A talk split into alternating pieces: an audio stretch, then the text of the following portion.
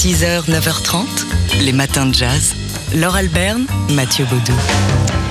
Aujourd'hui, on fête les 20 ans d'une série documentaire qui a drôlement marqué les esprits des amateurs de jazz. Elle s'intitule tout simplement Jazz et elle est signée Ken Burns. Extrait.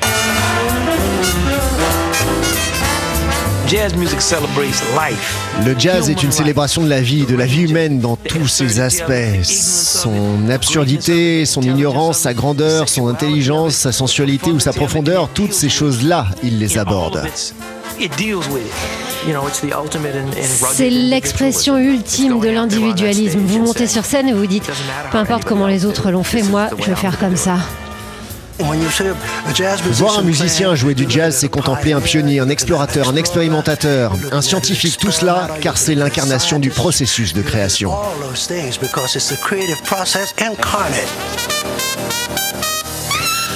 Alors on a entendu tour à tour les voix de Winton Marsalis, le trompettiste de Gary Giddens, euh, qui est critique, ou encore d'Albert Murray, euh, écrivain. Donc tous ces gens qui interviennent dans cette série devenue euh, assez mythique. Hein. Ouais, jazz donc de Ken Burns, diffusé pour la première fois en janvier 2001 sur la chaîne PBS. Et à l'occasion de cet anniversaire, le distributeur américain rediffuse à partir d'aujourd'hui à 21h.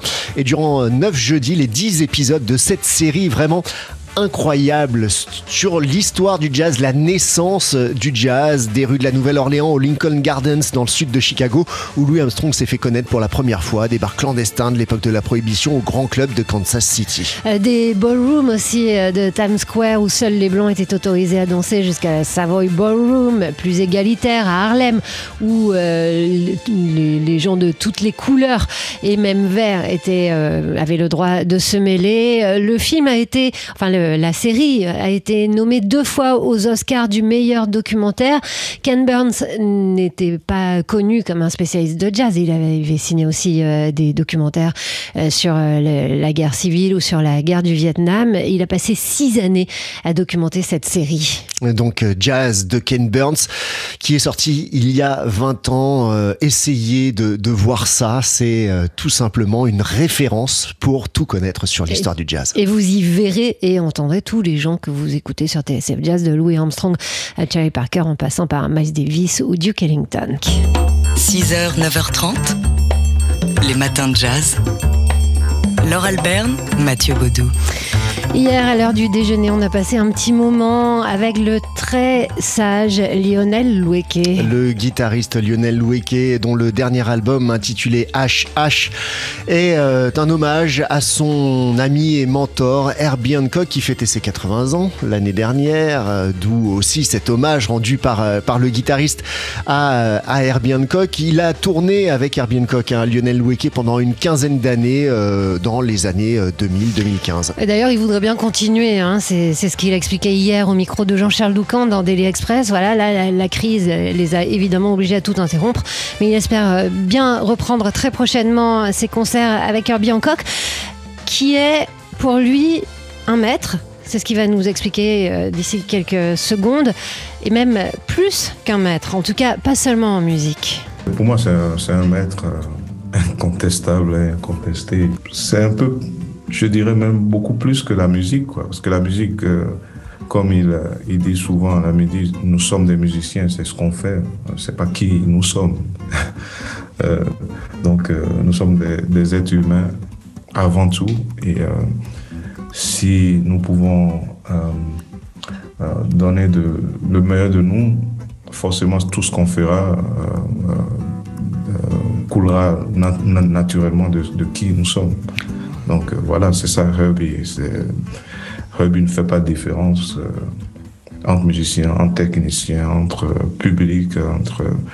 il respecte tout le monde. Comme Herbie, je pratique le bouddhisme comme one shotter. je pense à un, certain niveau de, de la vie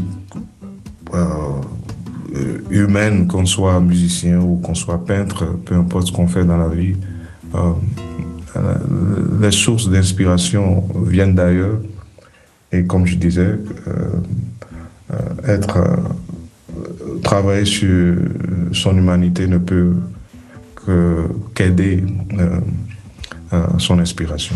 Voilà, c'est donc un, moment, vous l'entendez, hein, à son temps apaisé qu'on a passé hier en, compagnie de Lionel Loueke, homme serein, homme sage, comme son maître Herbie Hancock. Une grande leçon de, de sagesse hier dans Daily Express. Et l'album donc de Lionel Loueke s'intitule HH. Il reprend des grands morceaux de la carrière d'Herbie Hancock, seul à sa guitare. Et c'est assez magnifique. Vous pouvez entendre évidemment de larges extraits de cet album ainsi que l'interview en entier dans nos podcasts dans la rubrique Daily Express. 6h, 9h30, les matins de jazz. Laure Alberne, Mathieu Baudou. J'ai le culot de suivre ma propre voie, même si elle est difficile, plutôt que de monter dans le wagon des illusions. Aujourd'hui, dans les matins de jazz, on célèbre une grande plume de l'Amérique, Zora Neale Hurston, née un 7 janvier, c'était en 1891. Ouais, c'était en Alabama, écrivaine, anthropologue, célébrée par Maya Angelou, Zadie Smith ou encore par Toni Morrison, qui voyait en elle l'une des plus grandes écrivaines américaines, pionnière de la littérature africaine-américaine. Zora Neale Hurston est considérée donc comme euh, l'une des premières voix de la conscience noire de la littérature américaine. Elle a étudié à l'université euh, d'Howard, université noire. Elle poursuit ses recherches à l'université de Columbia où elle devient la première étudiante noire. Et à cette même période, elle s'installe ensuite à New York City où elle euh, participe à l'émergence du mouvement Harlem Renaissance. Elle en est même l'une des figures de proue. Elle participe au lancement du magazine littéraire Fire dès 1926 et quelques temps plus tard, elle, épouse euh, le jazzman Herbert Sheen. Ça durera quelques années. Euh, ses premières recherches euh, dans le sud des États-Unis contribuent, grâce à ses entretiens, à l'enquête de l'ethnomusicologue Alan Lomax auprès des bluesmen du Sud. Et par la suite, elle étend ses recherches et devient la première anthropologue africaine-américaine dont le travail porte sur le folklore de la Floride et des rites de Jamaïque et d'Haïti. Et puis ensuite, elle se lance dans le roman. Son roman populaire, le plus populaire, s'intitule Their eyes, their eyes were watching you, mais leurs yeux dardaient sur Dieu. Dans une traduction française, il est paru en 1937 et elle y raconte le Sud qui vient de libérer ses esclaves. Euh, en concentrant son travail sur l'expérience d'une femme noire, elle bouleverse les normes littéraires de l'époque. Elle s'appelait Zora Neale Hurston, écrivaine, anthropologue américaine, née un 7 janvier, c'était en 1891. Hop là. Les matins de jazz. De l'œil à l'oreille. Et c'est le retour pour notre plus grand plaisir dans le studio de TSF Jazz de Fabien Simode, rédacteur en chef du magazine D'Arleuil. Et Fabien, aujourd'hui, vous nous parlez du tableau que vous avez mis en une du nouveau numéro de l'œil. Oui, en 1800, la peintre Marie-Guillemine Benoît expose au salon son portrait d'une négresse. Deux ans auparavant, Giraudet a déjà présenté le portrait d'un député noir de Saint-Domingue. Mais c'est la première fois dans l'histoire de l'art qu'une femme artiste réalise le portrait d'une autre femme noire. En 1800, Marie-Guillemine Benoît profite en effet du passage à Paris de son beau-frère, qui est exploitant dans les Antilles, pour portraiturer sa domestique. Et elle la représente avec noblesse. Assise de trois quarts dans un fauteuil, le regard tourné vers nous, son vêtement à l'antique dévoilant son sein.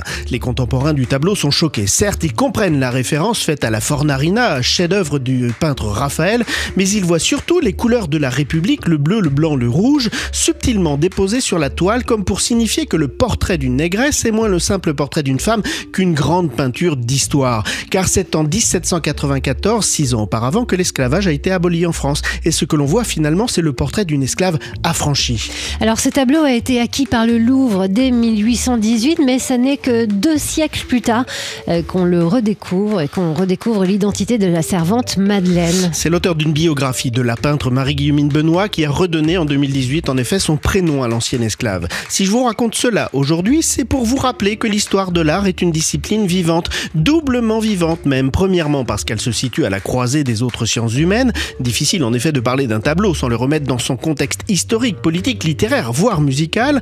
Deuxièmement parce qu'une sculpture, une tapisserie ou un tableau est toujours le révélateur des enjeux sociaux de la société qui le regarde. Si le portrait de Madeleine a retrouvé son identité après deux siècles d'anonymat, c'est grâce au mouvement féministe qui depuis une dizaine d'années oblige les historiens à réévaluer la place des femmes artistes dans l'histoire. C'est grâce aussi au mouvement de lutte contre le racisme, comme le mouvement Black Lives Matter, la vie des Noirs compte, qui nous font nous intéresser à des sujets que nous ne regardions pas auparavant. C'est ainsi qu'une femme peinte en 1800 peut passer du statut de négresse, son ancien titre, à Madeleine, nouvelle joconde noire, et finalement nous en dire autant sur notre société du 21e siècle que sur celle du 19e siècle.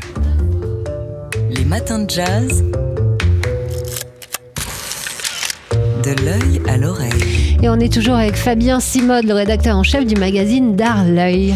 Connaissez-vous Laure Laetitia Battaglia? On n'a pas jusqu'à ce que vous me la présentiez, mais je sais désormais que c'est une grande dame de la photographie italienne, connue notamment pour euh, ses travaux sur les femmes et sur la mafia sicilienne. Eh bien, cette grande dame de 85 ans est aujourd'hui au centre d'une polémique en Italie. Le fabricant d'automobiles Lamborghini a en effet décidé de lancer une campagne de pub pour se valoriser et soutenir l'Italie durant la crise.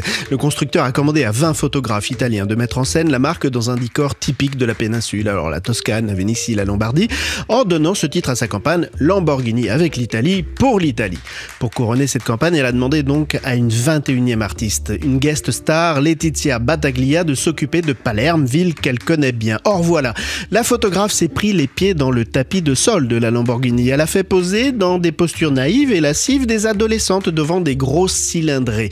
Disons-le, ces photos n'ont aucun intérêt esthétique, mais elles ont déclenché la colère des réseaux sociaux qui les ont jugées scandaleuses et sexistes. Il est vrai que faire poser des jeunes filles de 10 ans devant des grosses voitures est du plus mauvais goût. Même le maire de Palerme, pourtant proche hein, de l'artiste, a demandé et a obtenu le retrait des photos. C'est surtout en 2020 que c'est très mauvais goût. Laetitia Battaglia, pourtant, n'a pas compris la polémique, elle qui photographie depuis toujours des enfants. Et oui, pour elle, euh, les enfants sont d'ailleurs le signe de l'innocence, le symbole de la ville de Palerme, et elle n'a donc pas pensé à mal en faisant ces photographies, mais elle n'a pas compris que de telles images étaient d'un autre temps, et que ce qui était possible dans les années 1980 ne l'est plus non pas Eh en oui. 2020, mais en 2021. Eh oui, merci Fabien Simode, rédacteur en chef du magazine D'Art L'œil, qui, on le rappelle, fait sa une avec euh, ce beau portrait de Madeleine euh, dont vous nous avez parlé, euh, Fabien, il y a une demi-heure évidemment. On renvoie nos auditeurs vers nos podcasts pour entendre tout le détail de vos propos. Les matins de jazz.